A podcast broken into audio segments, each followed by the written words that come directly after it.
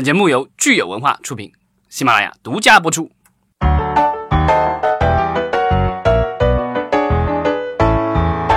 欢迎大家收听新一期的影视观察，我是老张。大家好，我是石溪。呃，大米今天还是要缺席一期。嗯，对，然后我们这期先来聊一聊刚刚发生的一个新闻吧，就是苹果的发布会哈。其实我们上周在聊这个美国视频平台大乱斗的时候，已经提到了苹果了。对。然后这个这次他们已经开过发布会了，所以我们简单的通报一下。另外，我们再聊一个可能就是国内现在媒体不大报道的一个事情，但是呃，对好莱坞的这个影视行业，其实是尤其是电视剧行业有比较深远影响的一件一件争议吧。没错，而且是特别有意思的一个，也是一个撕逼大战哈。嗯，那咱们就来先说说苹果。其实苹果这个事儿，我觉得有点尴尬。它发布的这些东西，我觉得跟咱们中国受众都没有什么关系。因为就是我们特殊的审查环境下面的话，这些它所发布的这些服务，基本上我觉得进入国内的可能性几乎为零。是，而且我们当时呃二十二号在录音的时候还想说，哎，苹果是不是会给出一些更具体的它的视频网站的上线的时间哈？其实最后发现也没有，它基本上就只公布了个名儿。对对，说了一些就是挺虚头巴脑的东西哈。对，它现在公布了，基本上它那个东西叫 Apple Plus，啊，它有这个视频是叫 Apple Plus，然后它另外还有 Apple News，这个就是苹果新闻，然后还有这个游戏平台，然后另外还有一个就是它的信用卡 Apple Card。是咱们之前最关注的这个视频这块儿，它其实有一个比较新的，我们之前没有说到的，就是它还是会跟像亚马逊啊他们有一个合作，是吧？对，它现在这公布的是说，它其实是出一个这个所谓的聚合类的，类似于就是如果大家在国内用过这个安卓机顶盒的话，里面有一些聚合类的软件啊，比如说兔子视频啊，比如说那个什么太和视频什么之类的，就是这种聚合类的。那呃，苹果的话是要出一个的，等于是正版的这个就是聚合类的软件，那里里面会有是这个是一个准是订阅服务的，你每个月交多少钱，但还没说，当然就是你要付费。然后用它这个 A P P，然后里面的话就会有它自己的这个原创的内容，可能十几二十亿美元就做了这些原创性节目。那当然有这些节目还是不够的，因为你要付收人家钱的话，即便你有几十个剧、几十部电影也是不够的。那所以他现在有是找了很多的其他的一些这个电视台啊，比如 H B O 啊什么这些都会跟他合作。然后在里面的话，就是你可以有一个基础包，其实跟就是被现在就是大家觉得它这个服务特别像一个，原来都是拿买一个有线电视盒。回家订，因为美国的有电视盒就是有一个基础套餐 basic cable，然后有一些台。然后当地的一些无线电视台，然后还有一些其他的基础的有线电在里面。然后另外的话，你如果想要看些更多的节目的话，你要在上面加这个就是额外的这个所谓的叠加包。比如说 HBO 你单独十美元一个月付，然后这个如果这个休探也有单独十美元一个亿。然后所以它现在这个就是它的这个 Apple Plus 这个视频的软件好像也是这个意思，就是你可以买它一个基础包，那可以看它的一些基础的东西。另外的话，如果你想安看额外的一些就是所谓的单独付费内容的话，你可以加钱。然后这个等于是。一个可以自由组合的一个呃在线视频订阅的一个呃平台，它等于是。那那个 Apple 想解决的一个问题就是说，我这一个 App，然后这个所有的这些内容都在里面，然后你只要付钱，通过我这订阅，然后一步到位，对吧？所有的这个信息，然后那个它还会根据就是你看的这个东西，可能还给你推荐一些东西，然后是跨可以是跨这个平台就是推荐的这些东西。那当然都是都是这些公司都是跟呃苹果是有官方合作的。那其中唯一可能被明显的遗漏的，那就是奈飞没有跟他合作。奈飞应该已经明确表示过了。对，因为这个东西其实就是，其实就是说你的这个用户数据的这个问题，他还是希望自己能够拥有自己的用户数据，因为数据才是未来之王。对，所以我们还是很期待哈，看看今年，呃，苹果的这个服务上线之后，到底美国大家的反应是怎么样的？对，然后我觉得它的这个视频的这个软件估计进不了国内，但是就是说，我不知道它原创的一些电视节目和电影会不会。通过授权，然后给国内的网站，这个是后来我们可以看一看的。它的这个，我觉得它比较重要的一个消息是说，这个这个 A P P 的话，不但是可以在苹果的设备上可以用得到，然后在很多的像什么 Roku 啊，然后亚马逊的那个 Fire 的这个平台上什么的各种平台上都可以用得到。所以我觉得这个好像三星以后也可以用。所以我觉得这个东西就是说，大家呃，如果是。呃，人在海外或者怎么样的话，就是只要你付钱，其实都是可以看到这些内容的。是，那我们就呃，苹果的关于苹果的新新闻，我们就先聊到这儿，我们就不多说了哈，因为毕竟跟我们中国的受众离得稍微有点远。对，它的新闻、游戏、信用卡这些服务，基本上都是在国内严重这个受到管制的服务，基本上我觉得不大可能能够进入中国。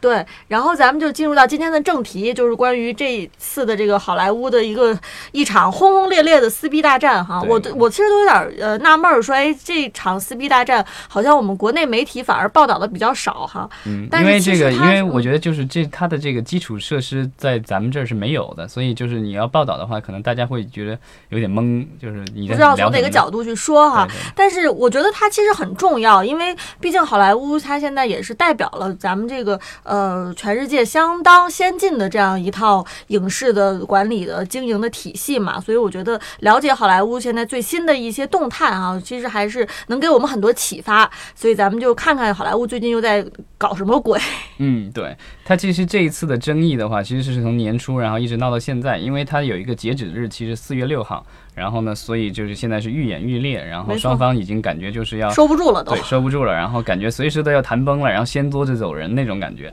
对，那咱们就说现在这个呃撕逼的双方到底是 谁跟谁吧，在打擂。对，呃，这个两个都是缩写，一个是 WGA，一个是叫 ATA。ATA 对对 WGA，咱们之前可能聊过，就是美国的这个编剧工会。这个就是说，在美国正经的这个编剧的话，不管是电影还是电视剧的这些编剧的话，其实都是属于这个工会的。然后工会的话，会就是有一些这个呃最低的保障，然后保障他的这个会员的一些权益，比如说这个写是是是，比如说写个电影最低得多少钱，写个多少多少钱，然后另外的话会帮他们去收养老金，像这个片方去收养老金、收他们的这个医保啊什么之类的，然后这个嗯等于是维护他们的利益的一个这个工会吧。对，就是 WG 是编剧工会，但是它其实各个呃工种它都有自己的工会，是吧？对比如，像然后这个另各个工会对各个工会之间的话，尤其是他们和片方就是代表这个制制片方不是工会，制片方是一个像是行业协会一样的，是。呃，然后他们之间的话会签订各种各样的呃，就是所谓的协议。啊、他们管那个就是有有些就管那个叫 MBA，叫 Minimum Basic Agreement，就是这种就双双方之间的约束的这个协议。但是这个协议中会规定，就是说双方合作的话，最低的你能得要就是哪些条件必须要达到。那这个就是这次的引起这个争议的，就是说这个美国编剧工会和这个经纪人的这个协会叫 ATA，对，Association of Talent Agent Agency，、然后这个就是这个就是经纪公司的这个协会。然后啊、这个经纪公司的话，就是我们知道，就是他们就是说。呃，在国内很多就是说经纪公司旗下有艺人什么什么的这样，这是是因为在国内的话，这个就是咱们的这个就可能跟香港、台湾和呃就是日本、韩国比较像，就是说很多的经纪公司其实他签那个艺人签过来，更多的是像是他的雇员，然后那个就是说他会呃等于这个经艺人到了你公司以后，就算你的雇员，然后你帮他去接戏或干嘛什么之类的，其实是你在给他派活儿。然后那个就是你会拿他这个就是我们的一些经纪公司可能会拿艺人收入的，可能比如说剧组给了这个艺人一百块，那可能这个经纪公司可能要拿到八十块或者是五十块都有可能。对嗯，所以其实基本上是艺人在给他的经纪公司打工这个概念。对对对，但是在美国的话，这种情况是不存在的，因为就是说，呃，编剧基本上都是自由职业者，然后那个就是经纪人的这个，就经纪公司的这些经纪人代表这些呃，就是呃艺人，包括这个演员啊、编剧啊。这些就是说，他们其实都算是一种服务和被服务的关系，就是说嗯，所以就呃是其实艺人是经纪公司的客户。对所以经纪公司是受雇于这些客户，他们要服务于这些，艺人。那这一次其实就出问题，就出在就是说，呃，这个编剧工会的这些编剧们认为经纪公司的这帮经纪人们破坏了规矩，然后在就是代表自己权益的时候，又带又有自己的私心，然后没有很好的起到服务于自己的这个目的，所以他们觉得就是你必须改变这种行为，然后不能够再坑我的钱了。啊，其实都是因为分赃不均。咱们聊了很多，其实大部分时候都是以为因为分赃不均，然后引起各种争议。对，那咱们就先说说，就是编剧工会的人认为，呃，经纪人他们到底干了什么事儿，让他们特别不能容忍？对，因为就是在美国的话，就是经纪公司的那个模式，最早时候是非常简单的，就是说你是一个艺人，然后我是一个经纪公司，那我把你签下来，你是我的客户，我帮你接活儿，接了活儿以后呢，制片方付钱给你，然后这美国经常情况下是这样的，就是说这个就是比如剧组啊什么的这个钱是寄到这个支票是寄到这个经纪公司，经纪公司扣掉百分之十以后再出一张支票，然后是给这个客户。呃，加州甚至有法律规定，应该是不能超过百分之十的提成，所以他就顶多是只能够提百分之十，所以他们管这个经纪公司有一个外号叫 ten percentry，就是指的就是抽百分之十的这个，就他们就像收一个十一税一样的那种感觉。对，所以既然说这个提成这个数哈，这个百分比是固定的，所以说经纪公司它其实挣钱是靠着说，哎。到底说这个艺人他们就是挣多少钱，他挣的越多，经纪公司挣的越多。对，所以他们的利益理论上来说是一致的。呃没错，对，但是呢，就是因为这个经纪公司这个东西，后来就发现，就是说你光从艺人那挣钱的话，挣的有来钱有点慢呢，然后这个挣的 就是一次一笔一笔的这么挣，不是很适合，所以他们就是业务创新了。这个业务创新呢，这个就是其实也是来源于呃，这个跟这个目前的经纪公这个好莱坞叱咤风云的经纪公司 CAA 有关系。因为当年的这个 CAA 的几个创始人的话，其实最早是这个 William Morris，也是好莱坞老牌的经纪公司工作的时候，然后他们想要这个出来独立，结果这个还没这个成功的辞职就被这个公司发现了，就把这几个人都开除了。然后他们出来了以后，然后就组织了这个 CAA 这公司。然后呢，但刚开始的时候没啥客户，基本上因为那时候电影挣钱嘛，电影明星那时候还几百万美元一个一个片酬，然后电视剧演员什么的，还有编剧什么的，挣的钱比较少，所以当时他们没办法，就只能够委曲求全，然后签了一堆的这个就是电视剧的这个客户。然后呢，这个这个电视剧的客户，他们就觉得这个挣钱少，后来他们就想出来这个业务创新，就是说，呃，电视剧这个东西嘛，因为它是以编剧为主导的一个媒体，因为就电电影的话，大家都说这个是以导演。为主导，对。那这剧集的话，因为它是比如说美剧的话，一一次可能比如说一季一季的拍，有些剧好的剧集可能拍十几季、二十季都有可能。那就是说这样的话，就是他其实是要有一个人，就是有一个这个所谓的总编剧 showrunner，然后去这个总总的去把握整个剧集的这个人物啊、故事的走向，因为其实它有些故事都是有关联的，所以你必须有人得保持一致，别排在前面跟后面对不上或什么之类的这个东西。嗯，这个总编剧我们现在基本上都会叫 showrunner，就是制作人了嘛。这对制作人几他其实大家几乎都是编剧出对，身。其实就是按照中国的这个环境的话，你可以把它称为是总编剧兼总制片人，是这样的，就是说他其实掌握了这个就是整个剧里面所有人的生杀大权，所有的人都是他雇来的，演员也是他雇来的，对吧？是哪个演员不爽的话，对吧？这个让他不爽，他可以把你写死掉。对对，那就是这样的。就当时 CAA 想到就是说这个把这个就是所谓的打包，那打包的概念就是说这个呃。比如说电视台或者是电视剧制作公司，然后你想要有一个这个东西，然后我的客户对吧？他的这个制片这个呃 showrunner 就是这个编剧制，作人对，然后他有有一个想法，然后写了剧本，然后这个他我觉得挺不错的。但是你想，就是除一个剧的话，你除了要有这个呃编剧以外，那你还得要有演员，对吧？你也得有导演呀对，或者有时候有配一些导演。所以他们想到就是说我打包，我给你一整，就是说你这个你也别这个，就是你制作公司或者是这个电视台，你也别别着急去找这些东西。那我一个经纪公司，我就既给你出演员，又给你出编剧什么的，又所以给你出。导演，然后我所有这些人都给你配齐了。这样的话，就是制作人，因为他是编剧出身，你们也不用操心，你们嗯就把你们的想法和你们的创意告诉我，然后呢，我这边就给你去运作这个事儿就行了。对，然后那个的话，他们就这个拿一个所谓的这个叫 packaging fee，就是打包费。这对个或者是太就形象了其实，大家在咱们国内想打包的这，个对，在咱咱们国内其实管这就是组局、组组盘，对吧？啊，对，对，存局，马盘子，对马盘，对对，这就是马盘费。对。对，这个马盘费，他收了这马盘费，然后呢，但是这个马盘费他是跟谁收啊？他是跟这个制作方就出钱的这个金主去要这个钱，哦所以这个就是其实理论上不是从这个编剧身上出这个钱，甚至好像在很多情况下的话，就是一旦经纪公司要了这个所谓的这个组局费的话，对对马盘费，然后他就这个就是编剧的那百分之十，那工资的百分之十，他可能就不收了。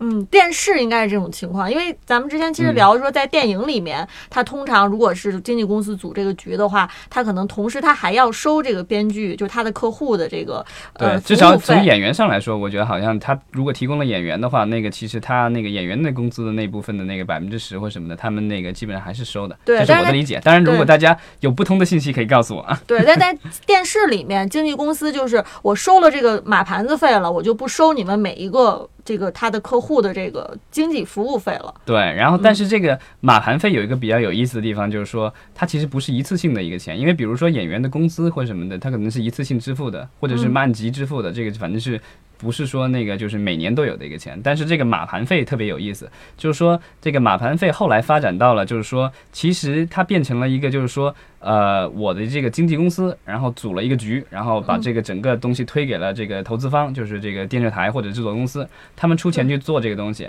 他现在给你的不是一个所谓的一次性的一笔买卖的这个所谓的这个组局费或买盘费，他给你的是比如说我给你百分之五，这百分之五其实是其实类似于你拥有了这个剧的百分之五，所以将来这个剧就是说在电视台播产生了收益，然后后来卖到地方电视台、卖到国外、卖到网络什么之类产生的所有的这个收益的话，经纪公司都能拿到钱。钱。哎，这个简直是，对啊，这个简直就是细水长流了，对吧？其中有一个例子，我记得之前在书上看到过，就是说这个 CAA 当年就是他签下了这个客户 Michael Crichton，就是呃侏罗纪。对 E.R. 的这个制片人，急然后对，然后其实对，然后那个就是他其实也是《侏罗纪公园》的这个小说原著作者。这个作者呢，他之前是另外一家经纪公司的，所以他从这个跳槽了以后呢，他基于这个这个他们这个还是比较讲商业规矩的，就是说他原来在那个公司这个代理下，他开发出来的一堆的电影剧本，那都是就是如果他们就是要将来拍电影的话，那个就是那个钱是要那个就是佣金的话，就是那百分之十的佣金，其实是应该给原来的经纪公司，而不是给他的新的经纪公司 CAA。那在 CA 的人就是不甘心嘛，然后就研究他的这个固执堆，然后翻他的剧本，对吧？他发现哎，有原来有一个这个医疗类的这个电影剧本，他们觉得哎不错，那我们把它做成剧吧。如果做成剧的话，其实就不受那个限制了。所以呢，他们就把它开发成了 ER 这个就是这个大热的美剧，对吧？乔治克鲁尼就从那个剧里面就出来了，吧？对吧，然后那个剧可能拍了十几季吧，对吧？如果我没记错的话。然后那嗯个当年那个 CAA 就靠这个赚了很多很多钱，然后时至今日，据说每年还能收到几百万美元的这个就是打包费。对，因为他只要在电视上播或者他都要给这个经纪公司这个钱的，对就这个就是真是太厉害了哈。对，那当然这这样一来的话，那就是这个编剧们就不爽了，对吧？这个编剧们就觉得就是你代表我，然后去跟这个片方去谈这个东西，但是呢，现在你又站在片方一边，在你这是在跟片方的利益一致的，因为你是分到百分之多少的这个利益，对，所以呢，这这个这个就是有利益的一个冲突了，就是你又是卖方，然后又是买方。这个就是我们之前聊过，就美国的这个，就是因为他们有相应的一些法律法规的限制，就是说不让制作方有经纪部门，就是说你不能够自己又是片方，然后又是经纪公司提供艺人，这样的话会让 会让这个艺人的这个利益受损。但是是经纪公司这么做，它本质上它就是他自己又是这个这个项目的呃很重要的核心的成员之一，但他同时他又为项目里面的这些个体去服务，他就是一人分饰两角的概念。对对对，就是因为因为这样的一个原因，所以这个两边就闹得不可开交，对吧、对。然后这个各种撕逼，然后这两天我看啊、就是很多的这个著名的电视剧的这个编剧和总制片人啊，包括 J.J. Abrams 啊，然后和一些大的这些，然后他们就是、就是嗯一共有八百多个人，对，然后就是很庞大的有公开信啊或者声明啊什么之类的，就是说这个要求呃这个经纪人协会的话要去签署一个所谓的他们管那个叫行为准则的一个东西、嗯 Code of Conduct。Conduct，对，然后就是说这个答应以后就不干这种事情了，就是不要收不能收取对这个你要代理我，你要代理我们这些这个编剧的话，就不能够再干这个打包这个事情了。嗯，对，而且打包可以干，但是就是说这个打包费对这个东西嗯就是就就不能够，就是你的利益只能够占一边，你不能是利益均沾，对吧？两边都都占，这个是不可以的。那当然，这个就是经纪人这边的话，我觉得他们也是不会这个，我觉得也是不会屈从的，因为这个对他们来说是非常重要的一个收益。而且现在的很多的经纪公司其实是已经是资本化了，然后他们其实现在已经慢慢的渗入到内容当中了。啊，他们通过各种兼并购的话，把很多小的经纪公司都合并起来了。然后呢，现在其实像呃 William Morris 呃呃 Endeavor 的话，它其实也有内容的部门，然后他们现在也是在做一些啊、影片的包装以及这个销售啊什么之类的。然后他们其实呃包括电视剧的这些方面，其实他们也有在开始在投资啊、之前我们提到的那个就是上一期提到的香港电影节期间宣布的那个 Imagine 那个呃他投资的那个就是华语电视剧，其大实他的对他其实在国内的合作方就是 WME，在国内的一个合资公司，嗯他等于是已经已经通过这个各个渠道什么之类的，就是已经进入到了实质性的这个制作和投资阶段了。有点像这个娱乐传媒公司了，已经。对，然后将来有可能这些公司还会去上市，那这个东西对于这个编编剧来说，他们觉得是忍无可忍了，就属于这个就是呃我的奶酪被你吃了一口，然后你还要越吃越多，而且要一直吃下去，那个是绝对不可以的，对吧？而且他等于是他作为这个项目的马盘者、组局者之一，他知道这个项目里面所有人的这个这个薪水情况，对，所以他可以用这些信息来操控这个项目里面的这个主创人员。对，然后就是这个就是对这个编剧特别不利的一点。另外一个方面就是说，这个美国的这些经纪公司就是强大到什么程度呢？其实很多的这个就是。电影、电视剧的这些公司的那些高管，他们的那些工作其实都是由这些经纪公司去操作，然后因为他们各种信息特别灵，知道哪个公司缺什么人，什么公司有什么，然后他们知道哪些人适合哪些工作，他们会去推荐这样的人。然后这些人如果一旦进入了相应的职位了以后，他们其实就会就说啊、那就是我这工作是你们给我这个介绍来的，然后将来有项目什么的，我肯定会给你们点好处。那当然不可能是公开的贿赂或怎么样的这个的，当然就是这个让一些点啊或什么的，这个他们是特别愿意的。所以这个操作已经进行了几十年。你想 CAA 是七十年代成立的，这个已经进行了三四十年的这样的一个事情啊、当然就是今天到今天的话，我觉得可能就是编剧们实在是忍无可忍了，而且现在的经纪公司也是越来越大了。如果他们今天如果不站出来说什么话的话，也许到明天他们已经别无选择了。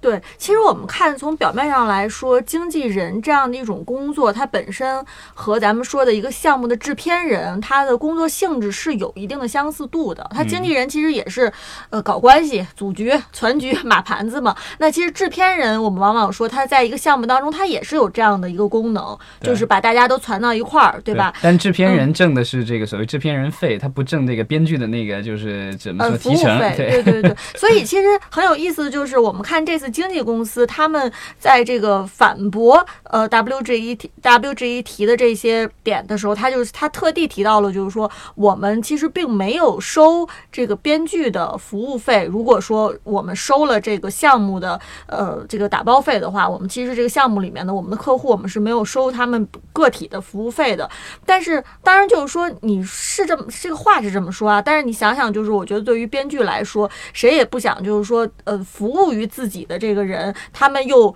服务于一个整体的这样的一个项目，因为有的时候就是个体的服务和服务整体是矛盾的嘛，是利益上是有冲突的。对，因为编剧的这部分钱是成本嘛，那但是如果你站在制片方的程度的话，角度的话，你要省成，本你，省成本，然后然后你要这个尽量多的钱进来，而且如果是经纪公司可以分一部分钱的话，那就意味着总的这个大盘子的收益的话就少了一部分，那分给编剧的相应的这成成分也就少了一部分了。对，所以这看上去其实应该是两个这个利益体博弈的一个过程。但是如果说你让经纪人全干这个事情的话，他其实就是经纪人从中可以捞到很多好处，他就会牺牲一部分个体的这个利益哈。当然，同时我们说，在现在这个行业形势下，当然。经纪人他的确是经纪公司，他的确是势力越来越大，有这个无法遏制的这个势头，所以 WGE 这些编剧他们要起来反，就是来去这个遏制住这个经纪人的这个权力的扩张。但是与此同时，我们也说，呃，经纪人他做。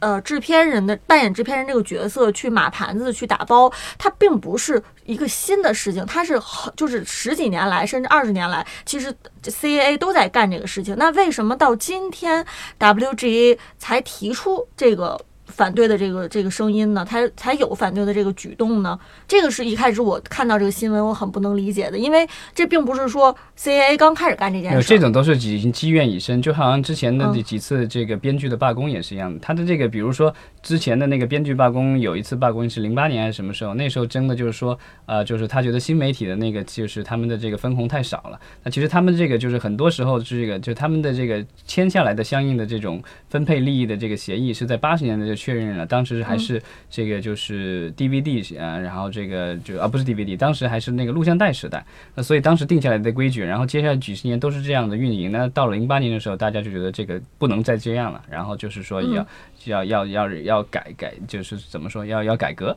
那这个我觉得就是大家，我觉得可能也是就是说这个规矩已经都过了过了那么久了，就是大家终于到了一个点，就是说这个忍无可忍了。对啊因为而且而且而且正好这个契机就是说他们之间的这个协议到期了，这到四月六号就要到期了，所以他们现在就是这个编剧们就是现在要逼这个经纪人，呃，经纪人的这个协会，然后去把这个等于是去签这个就所谓的行为规范，然后同意不不不干损害他们利益的事情。是的，那如果是到四月六号之前这个东西没签，然后但而且四月六号两个双方这个两个工一个工会这个协会之间的话没有没谈拢没谈拢，没有没有达成最终的签署最终的协议的话，那他们是要求所有的编剧工会的成员把他们的这个经纪人都给开除掉。哇，所以其实我们就是说，呃，从更宏观一点来说，呃，之所以现在会出现这个 WGA 有这样的这么强势的出来反对 ATA，也同时说明，其实我们看这个剧集的制作人，他们也是可以说是越来越强势，翅膀也硬了哈。对，可能你在倒退，就是对就之前我们聊过，就是他们有一些这个就是所谓的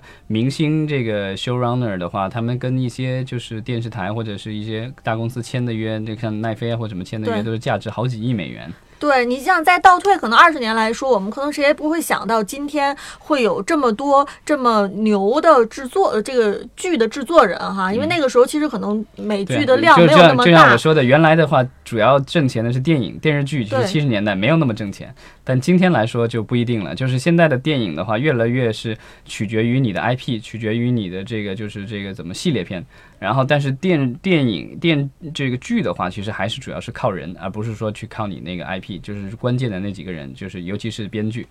没错，所以我们看到到截止到目前为止，其实已经有八百多位制作人以及编剧他们签署的这个联名信，哈，表示表示完全支持 WGA 现在在这件事情上的立场，就可以说是跟这个 A 呃 ATA 干上了，干上了，而且要一干到底哈。当然，我也在想说，对于一些可能名气没有那么大的小的编剧来说，他们内心深处是不是多多少少也会觉得有一点无奈，就觉得说你。当你的编剧、你的制作人成名了之后，哈，你有那么大权利了，你可以站出来说，呃，你经纪公司，你你不要去那个收这个呃打包费，我也不需要你打包。但是你要是真的是这些新人的小编剧来说，他们可能内心对呀，他可能内心深处说，哎呀，经纪公司你们你们帮我打包吧，没关系，你们愿意收多少收多少。但其实问题就在于，就是小的编剧的话，其实也轮不到他们去参与打包，因为他们的资还没有到那个资历，说可以就是放到一个包这个包这个。package 里面说它有一定的价值，它是没有价值的。所以看起来，其实无论如何吧，就是你其实影视到最终，它其实还是商业，还是买卖，还是生意嘛。所以最后就是，其实还都是权力的这个博弈。其实就是一堆有钱人对另外一堆有钱人不满意了。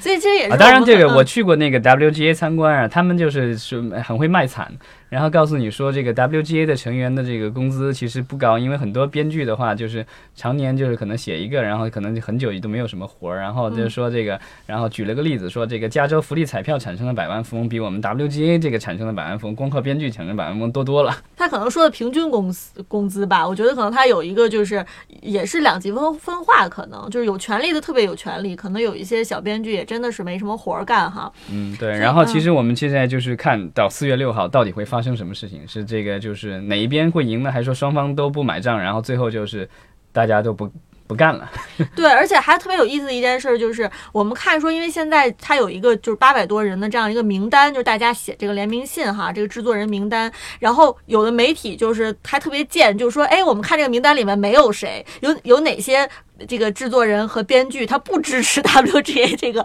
他没有签这个联名信啊，然后也也也列出了一个名单。我觉得这个时候可能也是需要站队吧，看看这个制作人都往哪边站。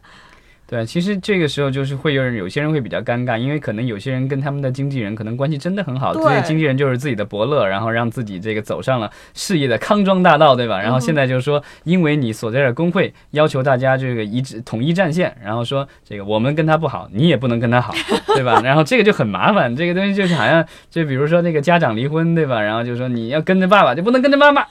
对，但是 WG 来了招狠的，说没关系，如果你要是最后想那个。解雇掉你的经纪人的话，你都不用出面，我们出面去去把你的经纪人解雇掉。对，这个就是我觉得可能有一个工会的一个一个好处，就是说你有一个这个缓冲区，就是说有一些事情、有些条件、有一些要求，嗯，有一些决定，你不用自己当面去做，然后通过你的工会就能做。